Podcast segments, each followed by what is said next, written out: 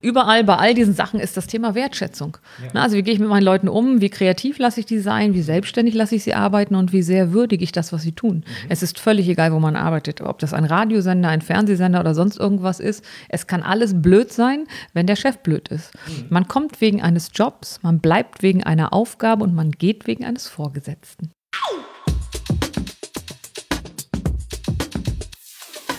Herzlich willkommen zum Indie4 Podcast, dem Podcast für alles rund um die Industrie 4.0. Mit spannenden Gästen aus Industrie, Forschung und der Politik. Präsentiert von Tim Mittelstädt und Marius Roth. Produziert von der Tech-Agentur Invendo und dem Virtual Reality Studio Tim Mersive.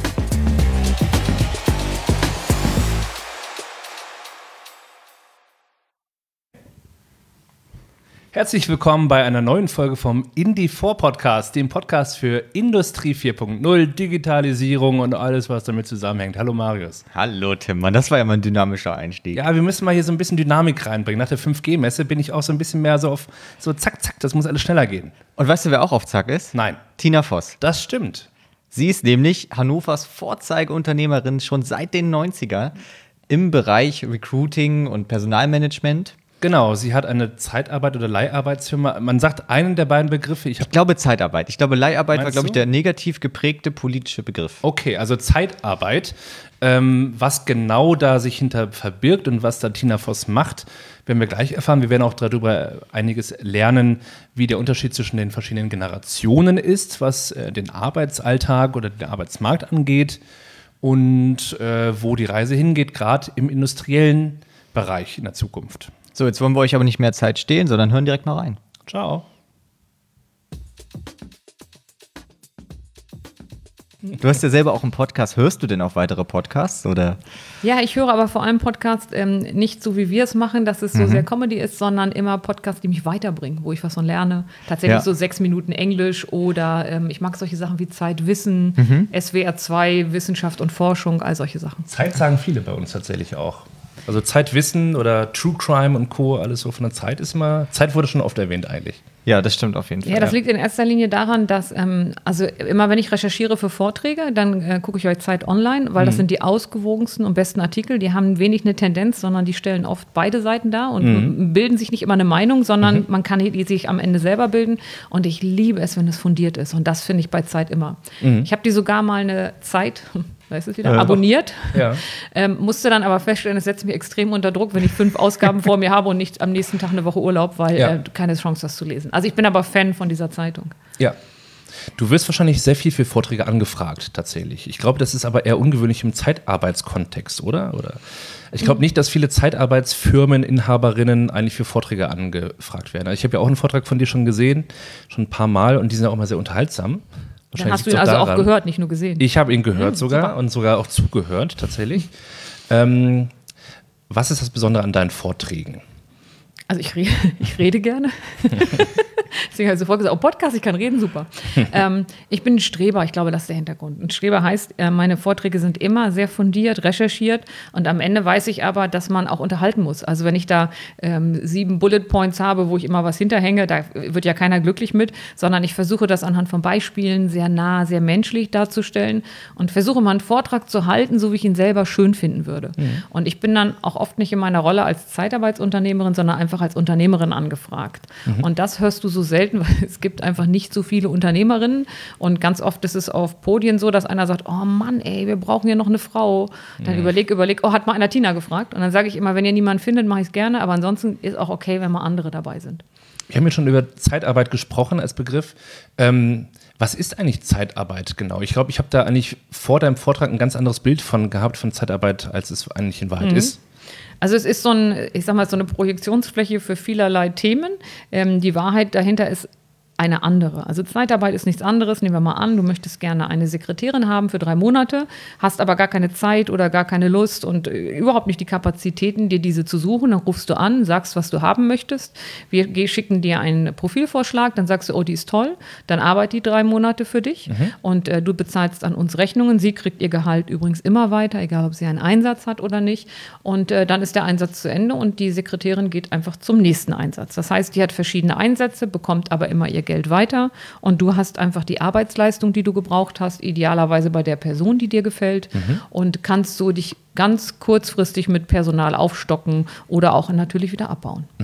Gibt es bei der Zeitarbeit aktuell eine Tendenz? Nimmt das, äh, nimmt das eher zu oder bleibt das ungefähr Es ist gleich? viele Jahre gewachsen. Das hat auch mit den Harzreformen zu tun, weil da einige Hindernisse ähm, bewältigt wurden. Aber es ist tatsächlich so, wie oft, wenn das Pendel in eine Richtung ausschlägt, schlägt es danach auch wieder in die andere.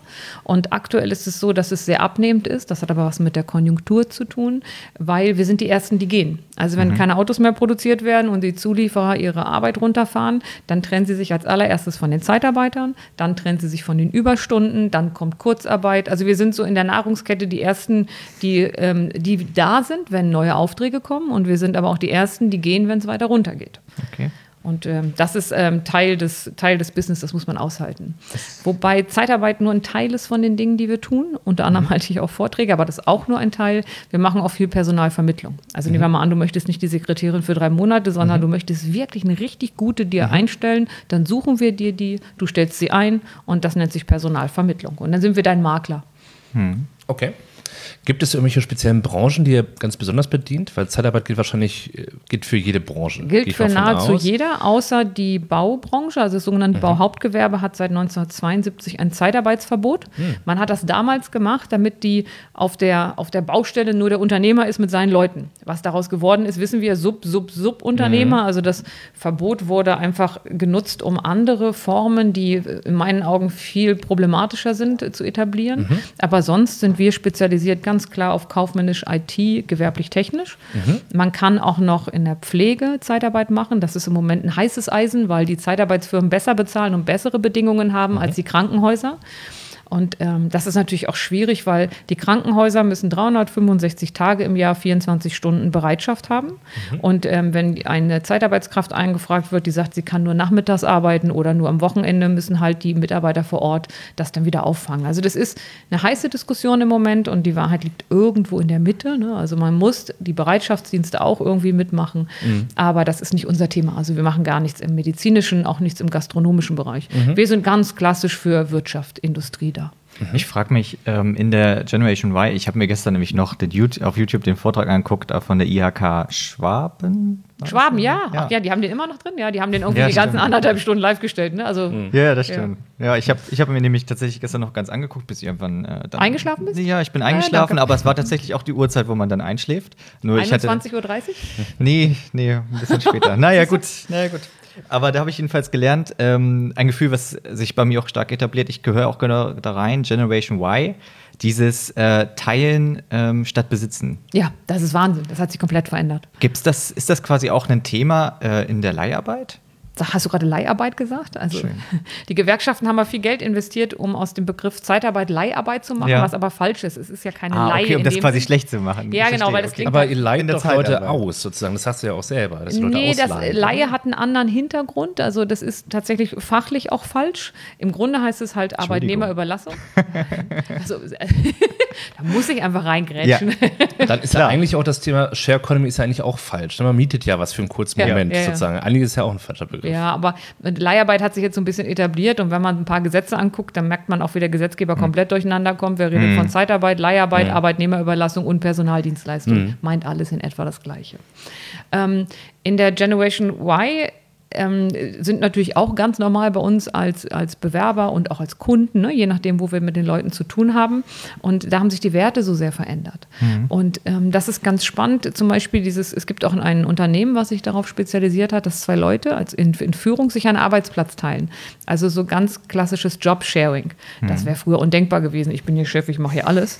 Ähm, aber das hat sich verändert. Die wollen halt nicht gegeneinander antreten, sondern miteinander eine gute Zeit haben und einen Sinn in ihrer Arbeit haben. Und meine zweite Geschäftsführerin, die ich jetzt seit einem Dreivierteljahr habe, nee, seit einem halben Jahr, es fühlt sich viel länger an, ähm, ist ja ein klassisches Generation Y-Modell.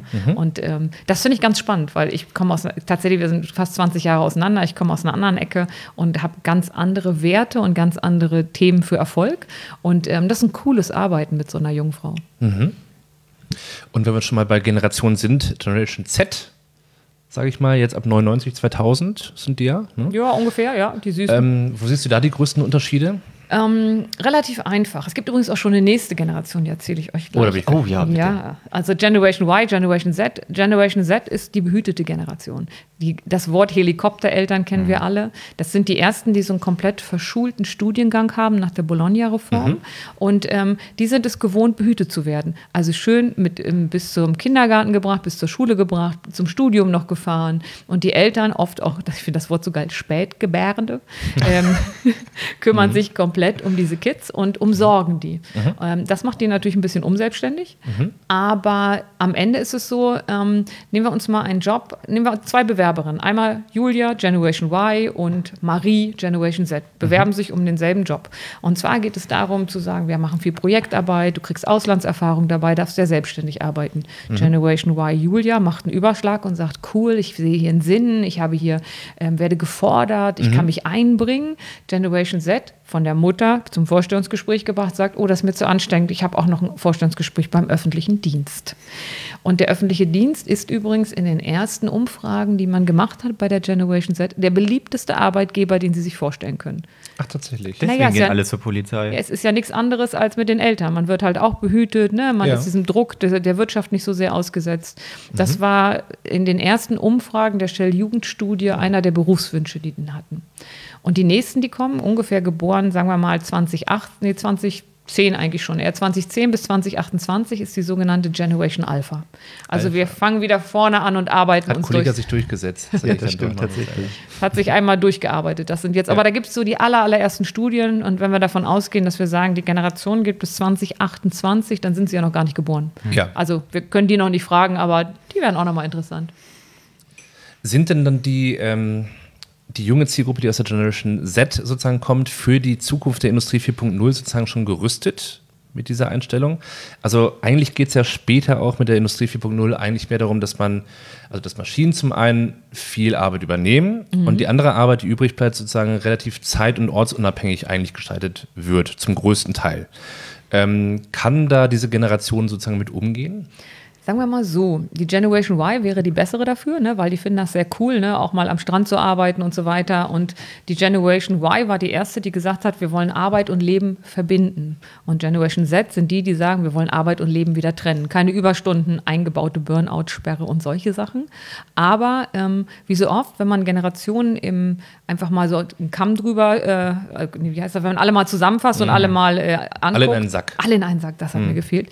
Dann ist es so, dass ja ein Teil nur so ist, aber nicht alle. Also die sind schon sehr individuell und deswegen kann ich mir schon vorstellen, dass die das hinkriegen. Was daran liegt, das sind ja ähm, ich bin noch die Generation Digital Immigrants. Das heißt, ich kenne noch eine Zeit ohne Google.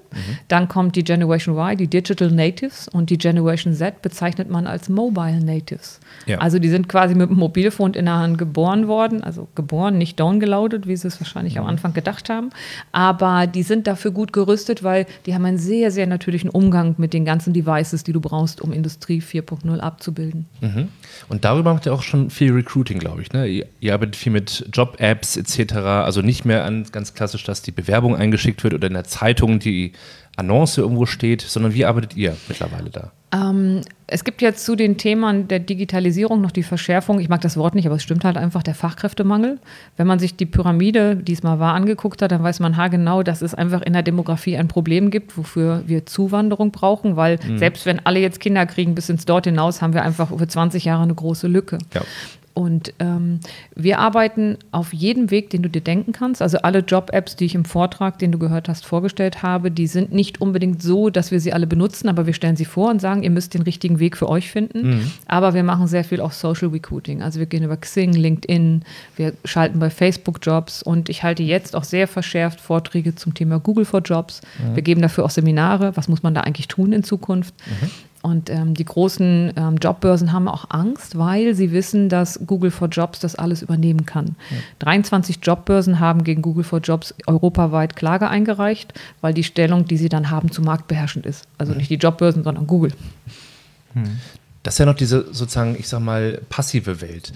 Äh, ein Unternehmen ähm, stellt die Stellenanzeige online und Ja, hofft das darauf, dass genau. Leute Das sich dort machen wir, bewerben. ja, das machen wir so quasi als ähm, Grundrauschen, aber Ja. wir sind ganz viel unterwegs bei Xing, LinkedIn, schreiben die Leute aktiv an, die gesagt haben, sie sind auf der Suche. Mhm. Ähm, wir sind schon auch ein ganz aktiver Recruiter geworden. Was wir nicht machen, ist Headhunting. Da Mhm. habe ich was gegen, ne? Leute am Arbeitsplatz anrufen. Aber wenn jemand ähm, in einem der großen beruflichen Netzwerke seinen Schieber auf Ich suche gestellt hat Mhm. und wir können den über die ähm, der Talentmanager bei Xing finden, dann schreiben wir die auch an. Aber was wir nicht machen, ist halt anrufen am Arbeitsplatz. Wie viele Kontakte hast du bei Xing?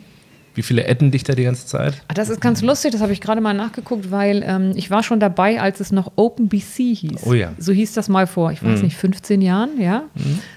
Ich weiß nicht, 2.000, 3.000, also gar nicht so viel. Also ich bin da nicht aktiv, ich füge einfach nur jeden hinzu, der mich haben will und wo ich denke, dass das Sinn macht. Ähm, aber ein paar tausend, 2.000 oder 3.000, Ja, ja, ja. glaube ich. Hm, ja. Ich lehne da mittlerweile eher die Leute ab, wenn sie einfach so ankommen, sie haben ein interessantes Profil, wollen wir uns verxingen? Und dann sage ich dann, wenn schon das Wort verxingen irgendwie fällt, dann sage ich lieber, nee, komm, X.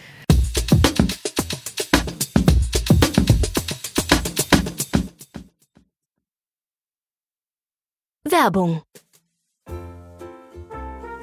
Podcasts sind ein echter Wachstumsmarkt. Bereits jeder vierte Internetnutzer hört sie regelmäßig. Seit kurzem erscheinen Podcasts sogar direkt in den Google-Ergebnissen und sind damit suchmaschinenrelevant. Die Hälfte der Hörerinnen und Hörer haben einen akademischen Hintergrund und akzeptieren die Werbung in Podcasts. Wenn die Moderatoren die Werbung selber einsprechen, empfinden sogar über 80 Prozent die Werbebotschaft als nicht störend. Deshalb sprechen Tim und Marius eure Botschaft dann auch selber ein. Du hast jetzt auch die Möglichkeit, diesen Werbeblock hier für dein Unternehmen zu buchen. Werde auch Indie4 Podcast Partner und schreibe einfach eine Mail an werbung at indie4-podcast.de oder ruf auf der kostenfreien Indie4 Podcast Hotline an 0800 2008 360. Und jetzt zurück zum aktuellen Indie4 Podcast.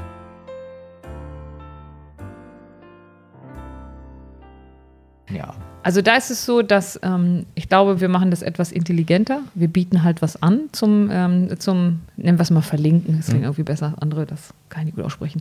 Und ähm, bei mir ist es halt häufig, dass, also wir haben ja, wenn wir Bewerber da hatten oder ich hatte mit Kunden zu tun, dann machen wir das öfter mal, dass wir uns dann da verlinken. Aber, und wenn jetzt jemand sich mit mir verlinken will, wo ich denke, ja, das macht tatsächlich Sinn. Aber wenn das irgend so ein schräges Profil ist, in, bei LinkedIn haben wir sehr viel ausländische Kontaktanfragen, wo ich sage, wir werden in unserem ganzen Leben nie was miteinander zu tun haben, weil wir nun einfach in Simbabwe nicht arbeiten und weil du auch gar nicht aus Simbabwe nach Deutschland kommen willst. Und deswegen äh, mache ich, nehme nicht jeder an. Aber äh, wenn, dann hat es irgendeinen Sinn dahinter, wo ich denke, da könnten wir in Zukunft was machen. Äh, oder er sieht gut aus. Also man muss dann irgendwie. Ja, natürlich, klar. da muss man Prioritäten Ja, genau. setzen, auf jeden Fall. Wenn wir uns jetzt mal die großen Industrieunternehmen angucken, die ja auch, man spricht immer von Transformation, die sich halt genau in diesem Prozess befinden. Wohin verändern die sich denn? Brauchen die denn jetzt Abteilungen, die halt komplett Recruiting machen und die ganze Zeit nur gucken, wen könnte man jetzt als nächsten Mitarbeiter einstellen? Oder wo befinden die sich in diesem Transformationsprozess? Also die einfache Frage, ja, das brauchen sie, einfache Antwort. Ähm, Und tatsächlich. das, Verzeihung, das gibt es noch nicht. Doch, gibt es schon. Also es gibt schon, Abte es gibt schon reine Recruiter-Abteilungen. Das erste Mal ähm, müssen, müssen die Firmen etwas ganz anderes machen. Und zwar das Marketing. Die sind ja gewohnt, Produkt- und Dienstleistungsmarketing zu machen. Und die müssen Marketing für Mitarbeiter machen. Also die müssen Employer Branding machen. Die müssen eine Marke aufbauen und die müssen sich als Arbeitgeber attraktiv darstellen. Das heißt, wenn wir über große Firmen reden, müssen sich die Marketingabteilungen gemeinsam mit der Personalabteilung vernetzen und müssen Markenbotschafter ihrer Firma werden. Und ähm, früher gab es das Jobbild des Recruiters gar nicht. Ne? Da gab es einen Personalreferenten. Aber jetzt ist es so, der Recruiter in großen Firmen, ähm, der hat wirklich nur den Job, alles durchzuforsten, Kampagnen zu fahren und so weiter. Also das ist ein neues Jobbild, was vor einigen Jahren entstanden ist. Und wir haben eine eigene Abteilung, die nur aus Recruitern besteht. Ähm, du hast schon erwähnt, in, ihr seid ja insbesondere auch in den äh, Wirtschaftsbranchen unterwegs. Wie sieht es denn in der Industrie aus? Also ihr stellt ja die Leute tatsächlich an bei euch. Also das heißt, dann hat man bei Tina Voss einen Arbeitsvertrag und äh, wechselt dann meinetwegen zwei, dreimal im Jahr wegen anderer Projekte dann das Unternehmen, ist mal hier bei dem Industrieprojekt dabei, bei sonst was, wenn man jetzt irgendwie in dem Bereich ist. Ähm, wie qualifiziert sind denn die Leute, die ihr da so habt? Also wenn du schon vorhin die Sekretärin auch gemeint hast, in diesem Bereich geht es ja auch, geht das so richtig bis hochdotierte Ingenieurinnen sozusagen in Industrie 4.0 Projekten oder in Ja, welchem ja, Bereich seid ihr da definitiv. unterwegs? Also wenn du dir, ähm, es gibt ja auch Wettbewerber von uns, die haben sich auf Ingenieure, Techniker und IT spezialisiert und die arbeiten in ziemlich spannenden Projekten beim Kunden vor Ort und entwickeln für die etwas. Ähm, wir haben, wenn wir im Automobilbereich sind und die wollen quasi, ich nenne sie jetzt mal Produktionshelfer haben, brauchen die aber auch eine Ausbildung. Also die wollen eine technisch-handwerkliche Ausbildung haben und die Leute aus dem Handwerk, und das ist eigentlich ganz schade, machen das sehr gerne, weil halt die Verdienstmöglichkeiten sehr groß sind. Mhm. Aber da gehen uns natürlich gute Tischler und äh, gute Schlosser und so weiter verloren, weil die viel lieber in die Industrie gehen. Und ähm, Mittlerweile ist es so, aufgrund des Personalmangels, dass die Firmen ähm, die Mitarbeiter bis zur Höchstüberlassung behalten. Das ist ungefähr 18 Monate, kann mit Tarifverträgen länger sein und dann oft auch einstellen. Mhm. Und ähm, deswegen wechseln die gar nicht mehr so häufig in der Zeitarbeit, in den, gerade im Industrie 4.0 Zeitalter, Zeitalter, sondern die werden angelernt, arbeiten eine Zeit mit, bewähren sich und werden übernommen. Außer wenn es eine kleine Automobilkrise gibt. Weil Herr Trump und China nicht klarkommen und ein paar andere Sachen und man auch mit Diesel ein paar Probleme hat und auf einmal die ganze Produktion runterfährt, dann äh, ist das wie eine Welle, die uns genauso erwischt. Mhm. Und dann werden auch die Zulieferer damit rausgespült und wir sind, wie eingangs gesagt, die Ersten, die dann auch gehen müssen. Das heißt, wenn die äh, eingelernt werden und auch übernommen werden, im besten Falle, mhm. kriegt ihr dann so eine Art Provision oder irgendwas in der Art? Oder ähm, du meinst ja schon, ihr seid ja auch durchaus mal ein Personalvermittler, mhm. aber das ist ja dann sozusagen, da haben sie dir euch weggeklaut sozusagen. Ja, wir, find, wir, finden das eigentlich gut und es gibt eine Übernahmeprovision und mhm. nach neun Monaten ist das bei null, dass wir sagen, komm, nach neun Monaten würde auch eine sogenannte Equal Pay Zahlung fällig werden. Das heißt, die völlige Gleichstellung des Stammmitarbeiters und des Zeitarbeiters. Mhm. Das ist der Punkt, wo die oft übernehmen und das dürfen sie dann bei uns kostenfrei. Mhm. Ähm, und bis dahin haben wir halt einfach Zeitarbeitsumsatz gemacht und dann sagen wir, komm, das ist ein fairer Deal. Mhm. Wenn jemand jemanden nach zwei, drei Wochen übernehmen will, haben wir halt Ablösevereinbarungen, die mit schrumpfendem, mit steigendem Zeitalter immer weiter abschrumpfen. Ja. Wie ist da so das, das Feedback von den Zeitarbeitern äh, mit, dem, mit den Einarbeitungsprozessen? Das stelle ich mir noch relativ schwierig vor. Die großen Firmen sind da ganz gut aufgestellt, weil mhm. die haben das viel. Also ähm, große Automobilzulieferer und auch andere Consumerhersteller, Consumerprodukthersteller, die sind sehr erfahren mit Zeitarbeit und die mhm. schalten halt keine Anzeigen und machen diesen ganzen Auswahlprozess nicht, sondern die haben 15, 20 Leute von uns und am Ende des Einsatzes übernehmen sie 8, 10, 15, je nachdem, wie viel sie brauchen mhm. und haben gute Prozesse dahinterlegt. Früher war das ein bisschen anders. Da hat man immer gedacht, dass die Zeitarbeiter der Stammbelegschaft die Arbeit wegnimmt. In Zeiten, wo wir wenig Mitarbeiter haben, haben die begriffen, das sind einfach Leute, die uns ergänzen und dafür da sind, dass wir hier unsere Arbeit machen können und auch unsere Umsatzvorgaben erfüllen und so weiter. Also mhm. das funktioniert gut, die werden gut aufgenommen. Wenn nicht, sind mhm. wir da und versuchen da sofort zu intervenieren. Mhm. Also sind hier unsere Mitarbeiter. Und ähm, wenn du mal auf Google guckst oder auf Kununu, die sind auch super süß, wenn die uns beurteilen. Also wir sind schon echte Kümmerer. Ihr habt ja einen echt bunten Mix an Leuten, die ihr sozusagen auch vermitteln könnt. Mhm. Äh, wie läuft das denn da mit, mit Fortbildungen etc. in den Bereichen? Also es sind ja ganz viele verschiedene Bereiche, da könnt ihr selber ja gar nicht unbedingt die Expertin mhm. in allem sein, sage ich mal. Ähm, wie macht ihr das denn so, dass die wirklich up-to-date bleiben? Weil gerade im Industrie 4.0-Kontext die Leute ja wirklich immer wieder Neues lernen müssen. Machen die das selber aus Eigeninteresse oder bietet ihr da auch äh, Freiheiten an, Seminare, Kurse etc. zu besuchen? Also wir haben eine Kooperation mit ähm, einem Bildungsträger, wobei das nicht sehr stark nachgefragt wird, ähm, weil das natürlich in der Freizeit stattfindet. Aber bei den, ähm, bei den Firmen dürfen unsere Zeitarbeiter laufen alle Weiterbildungen da auch mit, ne? weil die stehen genauso an den Maschinen, wenn es darum mhm. geht, wir haben hier eine neue SAP-Steuerung, mhm. dann werden die ganz genauso mit eingearbeitet. Mhm. Das funktioniert auch gut. Ja. ja. Und wenn es jetzt, wenn der Kunde sagt, wir wollen uns da die Kosten teilen, dann machen wir das auch. Das ist kein mhm. Thema. Mhm. Nochmal zum Thema äh, Employer Branding. Gibt es da denn so ganz große Positivbeispiele? Ja, uns? Klar, darauf wollte ich natürlich hinaus. ähm, es gibt ja, die Großen machen das schon ziemlich gut. Die machen, ähm, also anders, die machen es jetzt gut. Die haben das lange nicht gesehen. Gerade so große Konzerne haben natürlich mhm. gedacht, naja, wir sind erstmal die Allercoolsten, kommt zu uns. Am Ende ist Employer Branding ja ähm, erstmal Mitarbeiterbindung. Was mache ich in meiner Mitarbeiterbindung? Wie gehe ich mit den Leuten um? Und das ist der Teil, mit dem ich rausgehe und werbe.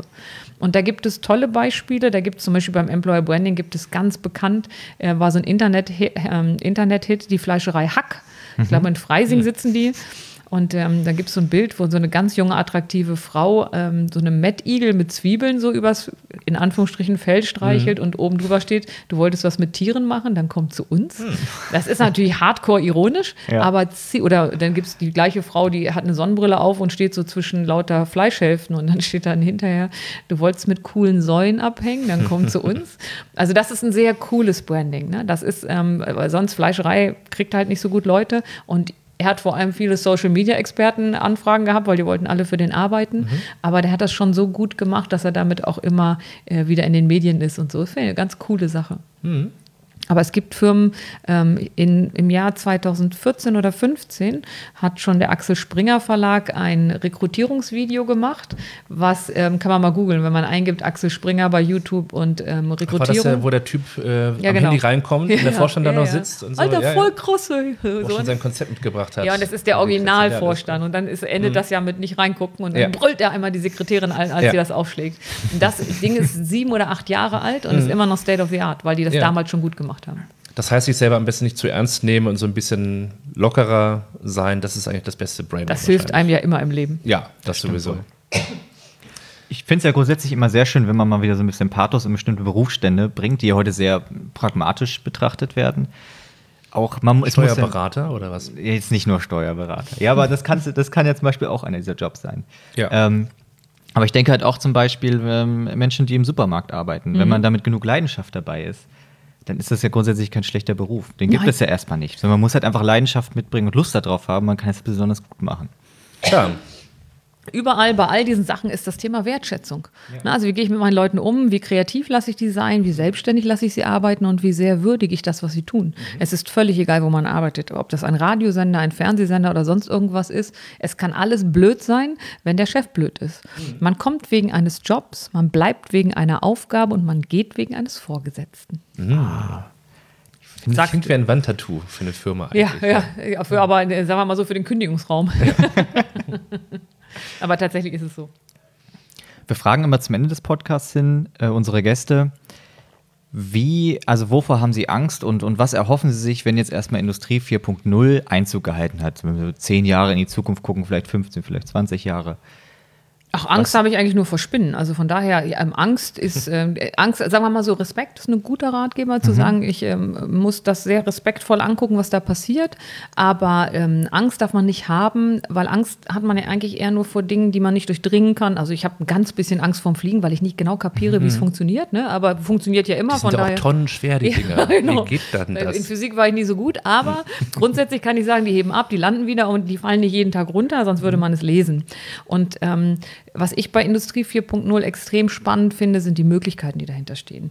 Wir werden mit unseren Gesetzen, okay, dann sagen wir nochmal, Angst hätte ich vielleicht ein bisschen davor, dass wir mhm. mit den Gesetzen nicht gut hinterherkommen. Mhm. China ist uns bei, bei 4.0 um Längen voraus, weil sie einfach machen können, was sie wollen. Also die können eine Gesichtserkennungssoftware testen, wo immer sie wollen, selbst bei den Leuten zu Hause auf dem Klo, mhm. weil sie machen es einfach. Das ist halt keine Demokratie. Wenn wir die Kameras am Bahnhof anhängen, dann äh, kommt schon mal einer und sagt, das ist aber nicht erlaubt, das ist gegen die, mhm. gegen die DSGVO und so weiter. Und da habe ich ein bisschen bisschen Angst, dass wir abgehängt werden in Deutschland, weil wir sind schon ziemlich cool mit den Dingen, die wir machen könnten, sind aber nun mal sehr deutsch und auch Bedenkenträger. Und, Wie bist du da persönlich, auch mit deinen Daten und so weiter? Bist du da wirklich auch sehr, sehr vorsichtig, nicht zu viel preiszugeben, zu viel Daten zu hinterlassen? Oder bist du dir eigentlich auch, denkst du auch so, ja gut, ist auch egal eigentlich? Ich weigere mich, Facebook meine Telefonnummer zu geben, aber ich glaube, die haben die schon längst. Die tun nur so, als Die haben die über WhatsApp, schätze ich ja, mal genau. schon und Co. Also von daher, das ist. Äh, ja, ich versuche es einigermaßen vernünftig zu machen, aber ich bin nicht überängstlich. Weil was soll denn passieren? Am Ende geht es ja nur darum, dass sie mir dann die perfekte Werbung einblenden und mir was verkaufen wollen. Aktuell, später wissen wir nicht genau, was mit den Daten passiert. Aber wir haben zum Beispiel unser Kollaborationstool, mit dem wir arbeiten, kein amerikanisches, sondern da haben wir eins aus Hamburg genommen, eine, mhm. eine App, mit der wir gut arbeiten können. Mhm. Und wir versuchen auf solche Sachen zu achten, die Sachen gut abzusichern und ähm, wenn du über mich was erfahren willst, guckst ins Internet, dann weißt du eh das meiste. Aber ähm, ich, ich, versuche es vernünftig mit ein bisschen Auge zu machen. Mir ist es aber schon einmal passiert, dass äh, die mich gefragt haben, meine Zugangsdaten bei Amazon und ich hatte gerade eine Minute vorher was bestellt mhm. und dann hieß es, oh, ihr, Dat äh, ihr Konto wurde gerade eben gehackt, das passte genau und ich gab original kurz mein Passwort hin. Während ich es abschicke, merkte ich schon, okay, jetzt war ich blond und doof und ähm, habe sofort alles geändert. Das war das einzige Mal. Oder wenn man mehr über dich erfahren will, kann man auch euren Podcast hören. Lieber nicht äh, mit Dietmar Wischmeier zusammen. Äh, hier auf dieser Plattform, wo auch immer ihr das gerade hört, Spotify oder Apple iTunes etc. Wie kam es denn dazu eigentlich? Sag mal, bei Bremen, äh, Bremen bei Radio 2. Bremen läuft Radio Bremen 2, ja, ja. da waren wir sogar schon live mit auf der Bühne. Ähm, Dietmar und ich sind seit tausend Jahren befreundet und er sollte diesen Podcast als Pilotprojekt machen für Bremen 2. Und dann kam er zu mir, weil wir wollten mal ein Buch zusammenschreiben. Das hieß das kleine Weinhasserbuch, mach mir mal ein Rosé, wenn du keine Kohle hast, du Sasan Comfort rein, also auch ein total sinnloser Titel. Haben das aber nie geschafft, haben uns aber schon lange über Alkohol unterhalten weil wir beide so passionierte Biertrinker sind.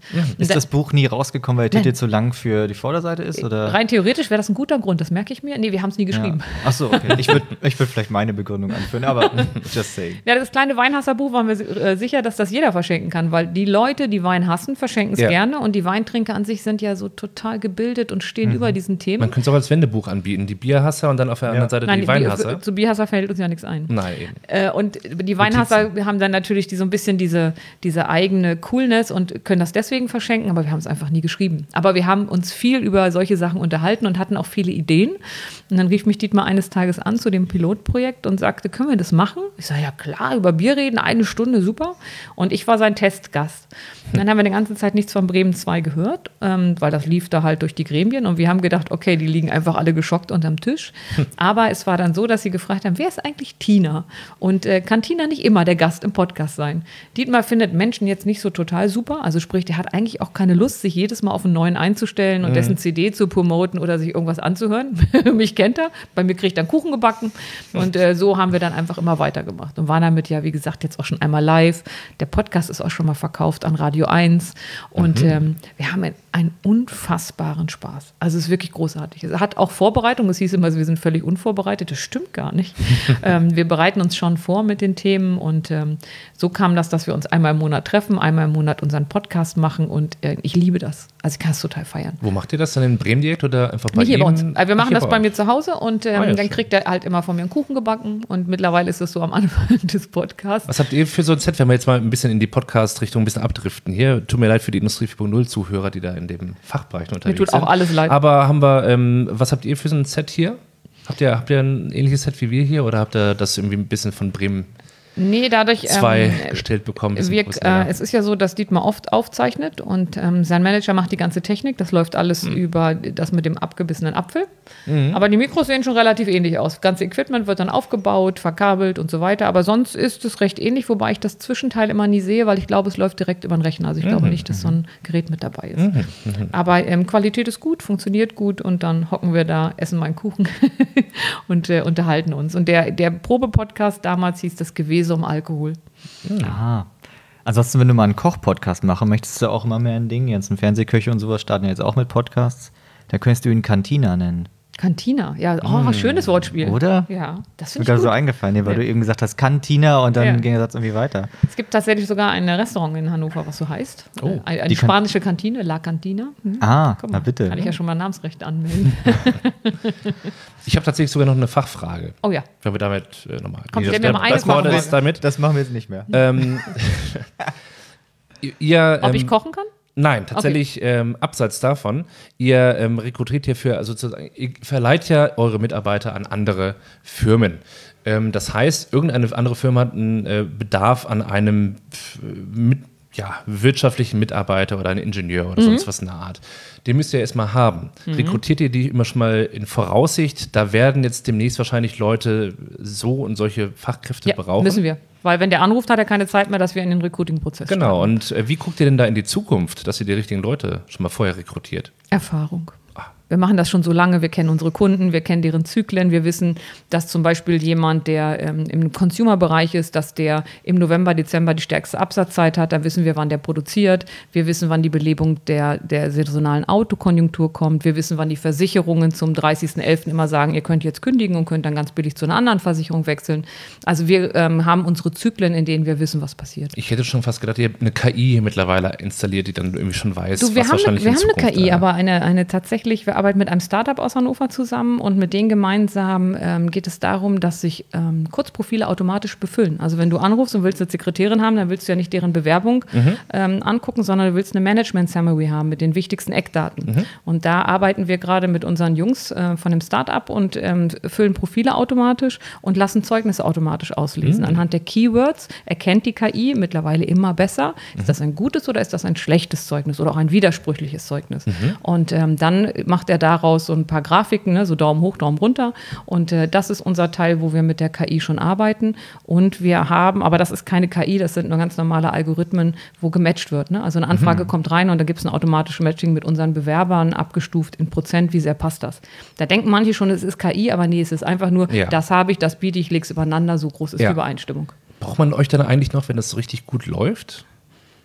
Dann gerade, weil da willst du ja gerade ganz viele Mitarbeiter haben. Und ähm, die KI, also andersrum, ich würde noch gerne ein Beispiel geben. Amazon hat 2014 ein großes KI-Projekt gemacht, weil die haben gesagt, wir können die Rekrutierung machen. Mhm. Ähm, die haben die KI mit ganz vielen Daten gefüttert. Das, das wurde auch hinterher, ähm, gab es da so ein Wikileaks-Projekt, dass das einer gesagt hat, mhm. ähm, weil bei Amazon kam dann raus, wir brauchen ganz viele weiße Männer, unverheiratet mhm. so und so, weil einfach die Techies sind halt junge Männer unter 40, ähm, alle unverheiratet, die den ganzen Tag mit Cola-Chips vorm Rechner sitzen. Mhm. Also hat die KI erkannt, wir brauchen keine Frauen. Mhm. Ne? Es liegt einfach nur daran, die KI war dann diskriminierend, weil sie kann nur so gut sein, wie sie gefüttert wurde. Von daher gibt es, was solche Algorithmen und lernende Prozesse, lernende neuronale Netzwerke betrifft, ähm, auch eine ganze Menge Fallstricke. Und ich glaube, am Ende ist ganz gut, wenn nochmal ein Mensch drauf guckt, aber ich bin kein Gegner der KI, sondern ich möchte sie gerne einsetzen und mit ihr arbeiten. Die Kommunikations-KI von Twitter Nee, ich glaube, das war Microsoft, der aber einen Tweet-Bot äh, erschaffen hat, der selber, der wurde ja. auch in, in, binnen 24 Stunden rassistisch und ja, ja. hat gelernt. Ne? Also ja, also ja.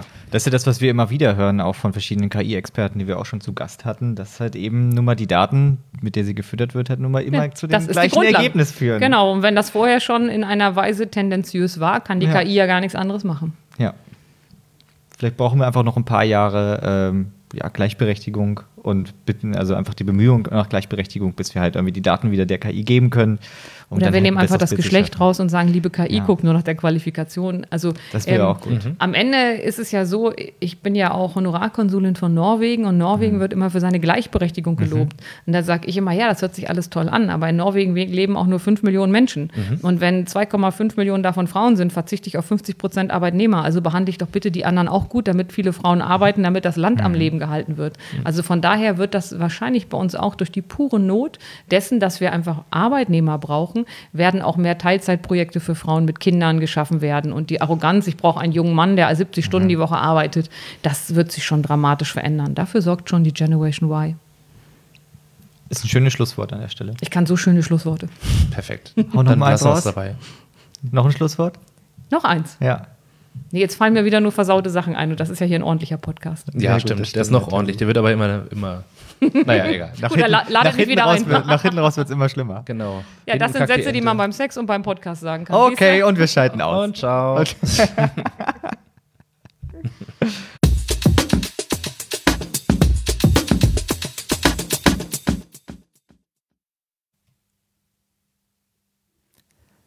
Was ist denn eigentlich deine Lieblingsgeneration? Oh, also natürlich die Alphas. Ne? Ist natürlich wirklich richtig klasse, dass sie jetzt auch sich Alpha nennen dürfen. Das hätte ich eigentlich auch gern gedurft. Mhm. Ich heiße Generation Y und finde das fast ein bisschen, ja, bisschen Fahrt, muss ich sagen.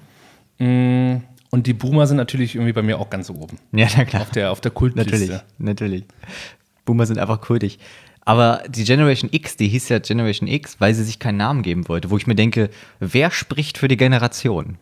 Das sind meistens Soziologen tatsächlich. Ich bin ja auch studierter Soziologe mhm. im Bachelor jedenfalls. Und da hat man als Soziologe tatsächlich die Vorherrschaft, äh, solche Generationen benennen zu dürfen und auch überhaupt generalisieren zu dürfen über ganze Generationen hinweg alle über einen Kamm zu scheren. Das mhm. ist nur den Soziologen vorbehalten. Ich frage mich immer, ist dieses Generation-Ding, hat das so ein bisschen den Charakter von Sternzeichen? Denn bei, ja. Bei Sternzeichen ist es ja auch so, die sind oft vage formuliert, aber man vage. kennt so ein paar Leute. Hier, ne? Ähm, sie sind halt so formuliert, dass man denkt, das trifft auf ein paar Leute zu, die man kennt, die da so grob geboren mhm. sind. Und bei der Generation stelle ich mir das halt auch so vor. Es ist ja nicht so, dass von, äh, es war ja, glaube ich, von 85 auf 86, der Wechsel mhm. auf Generation Y ähm, dass die Leute dann ja auch nicht einfach ein Jahr, also ein auf, ein auf einen Tag geboren wurde und sich dachten, so jetzt suche ich einfach meine, meine Erfüllung einfach in meiner Arbeit. Ich glaube schon, dass das irgendwie einen großen Einfluss hat, in welcher Kohorte, in welchem Jahrzehnt oder sonst was man mhm. geboren ist. Äh, aber ich glaube auch tatsächlich, dass es einen großen Einfluss hat, in welchem Monat man meinetwegen geboren ist im Jahr. Also, dass äh, natürlich dann Sternzeichen zugeordnet wird, aber am Ende ist, glaube ich, hat man jetzt im Sommer Geburtstag oder im Winter hm. was einen irgendwie äh, ein bisschen prägt vielleicht. So die ersten Monate seines Lebens sind dann eher kalt, wenn man im Winter geboren wurde. Man hat immer die Geburtstage im Winter und so weiter und so fort. Oder man ist ein fröhlicher Sommermensch. Keine Ahnung, ich glaube, das hat auch schon einen Einfluss auf einen. Sprich, Monat der Geburt und Generation haben, glaube ich, einen, einen dicken Einfluss auf also einen. Also müssen wir da quasi noch spezifischer reingehen. Ich glaube, man kann das taggenau machen. Dann sind wir wieder in Astrologie, muss man Ja. sagen, tatsächlich. Dann Okay. sind wir wieder da. Gut. Ich glaube, das ist Bullshit. Aber die Generation, das ist, glaube ich, schon, schon ein ziemliches Ding. Mal gucken, was mit der Generation Alpha da auf uns zukommt.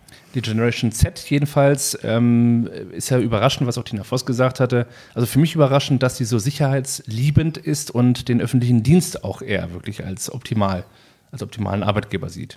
Das deckt sich aber schon ziemlich genau mit meinen Erfahrungen. Also, wenn man jetzt Praktikanten hat oder mit, mit Jüngeren zu tun hat und man versucht, denen irgendwie mitzugeben, so halt mach halt das, was du gerne möchtest, das, was dich erfüllt, dann ist das auch meine Erfahrung, dass man da, dass da eher ein Bestreben nach Sicherheit ist. Und ähm, ja, tatsächlich war aber das, bevor mir das so genau gesagt wurde, was die so prägt, hatte ich immer das Gefühl, dass sie einfach sehr, sehr gerne Freizeit mögen. Aber eigentlich trennen sie ja nur sehr stark Arbeit und Freizeit, was wir Ja. nicht tun. Das machen wir jetzt in der Generation Y eigentlich gar nicht. Wir wollen ja aufgehen in dem, was wir machen.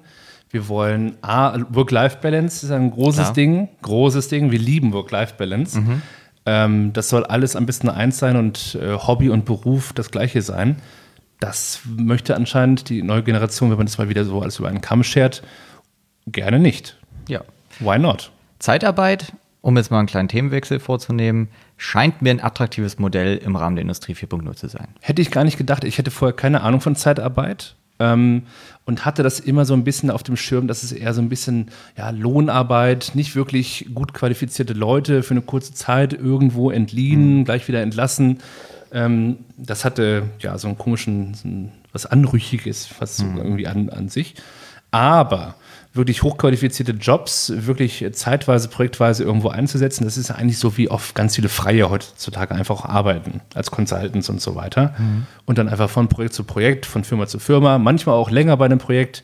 Das ist eigentlich ein gutes Modell. Und wenn man über so eine Zeitarbeitsfirma wie bei Tina Voss dann auch dort angestellt ist und dann hat man nicht diesen ganzen Hassel mit der Krankenkasse und äh, den Steuern und Rechnungen schreiben hier und da und so fort und das macht dann die Firma Tina Voss, sondern man ist angestellt und kriegt auch sein Gehalt, auch wenn man nicht gerade irgendwo ähm, bei einem Projekt mit drin ist, finde ich das schon eigentlich ganz nett, das Modell.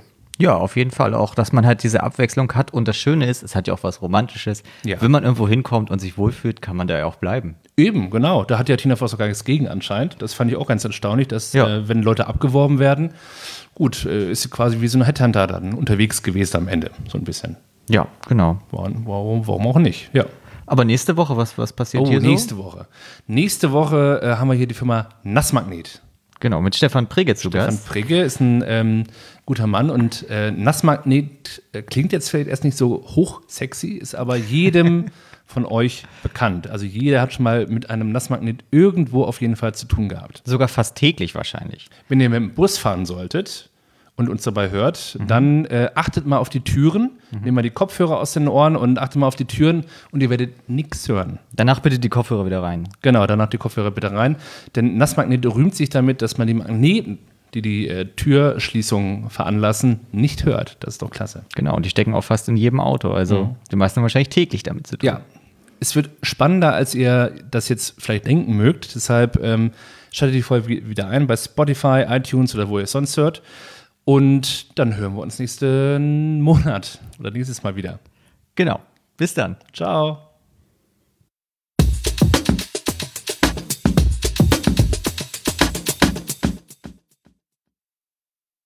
Und in der nächsten Folge Ich bin von meiner Sichtweise überzeugt, dass die künstlich intelligenten Systeme uns im Nachlauf dabei helfen können, ähm, den Entscheidungssupport deutlich zu verbessern. Also da tatsächlich festzustellen, dieses hier ist eine Situation, die in der Vergangenheit schon mal zu einem Fehler oder einem Ausfall geführt hat. Und insofern können wir daraus dann auch die Maintenance-Mechanismen ableiten.